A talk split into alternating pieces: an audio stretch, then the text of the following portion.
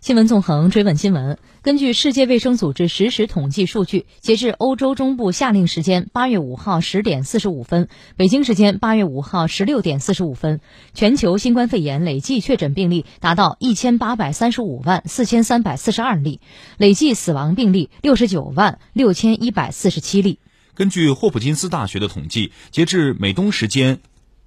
五号。十七时三十四分，全美共有四百八十一万一千一百二十八人感染新冠病毒，死亡人数达到十五万七千六百九十人。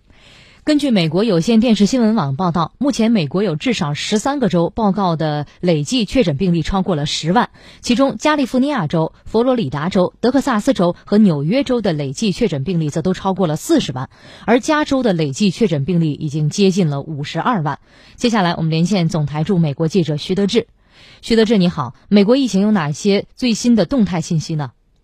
现在呢，美国的新冠肺炎疫情呢，看上去仍然是在南部和西部地区比较严重。根据约翰斯霍普金斯大学的数据，此前呢，在八月二号和三号，在美国当日的这个新增确诊人数呢，一度是跌至了五万以下。但是在四号呢，这个数字又重新回到了五万七千人。事实上，现在美国的新冠病毒确诊感染人数呢，已经达到了四百八十万左右，而死亡人数呢，更是超过了十五万七千人。其中，佛罗里达州的这个新冠病毒感染的确诊病例数呢，是突破了五十万，总数达到了五十万两千七百三十九例，成为了继加州之后呢，全美。第二个确诊人数突破五十万的州，那鉴于疫情的严重，芝加哥呢于八月五号呢宣布，市内的所有公立学校将在二零二零至二零二一学年呢采用网上授课的远程学习模式。那芝加哥政府决定呢，将先将远程学习的模式呢实行到今年的十一月九号，届时呢他们将评估是否可以安全实行混合的学习模式。而除此之外呢，美国的民主党全国委员会也表示，由于新冠病毒的大规模扩散，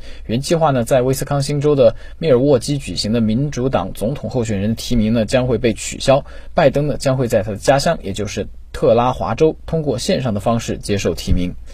对于疫情的严重，美国传染病专家安东尼·福奇就警告说，如果美国各州对新冠病毒没有统一的回应，美国将会继续有闷烧的危险。福奇用划船队来比喻正在应对新冠病毒疫情的美国。他说，如果想要赢得比赛，所有的参赛者都必须要做到节奏一致。福奇认为呢，美国经常将决策权留在地方一级，而各个州、城市对于新冠病毒的反应差异很大，所以呢，国家不够统一是真正。的问题所在。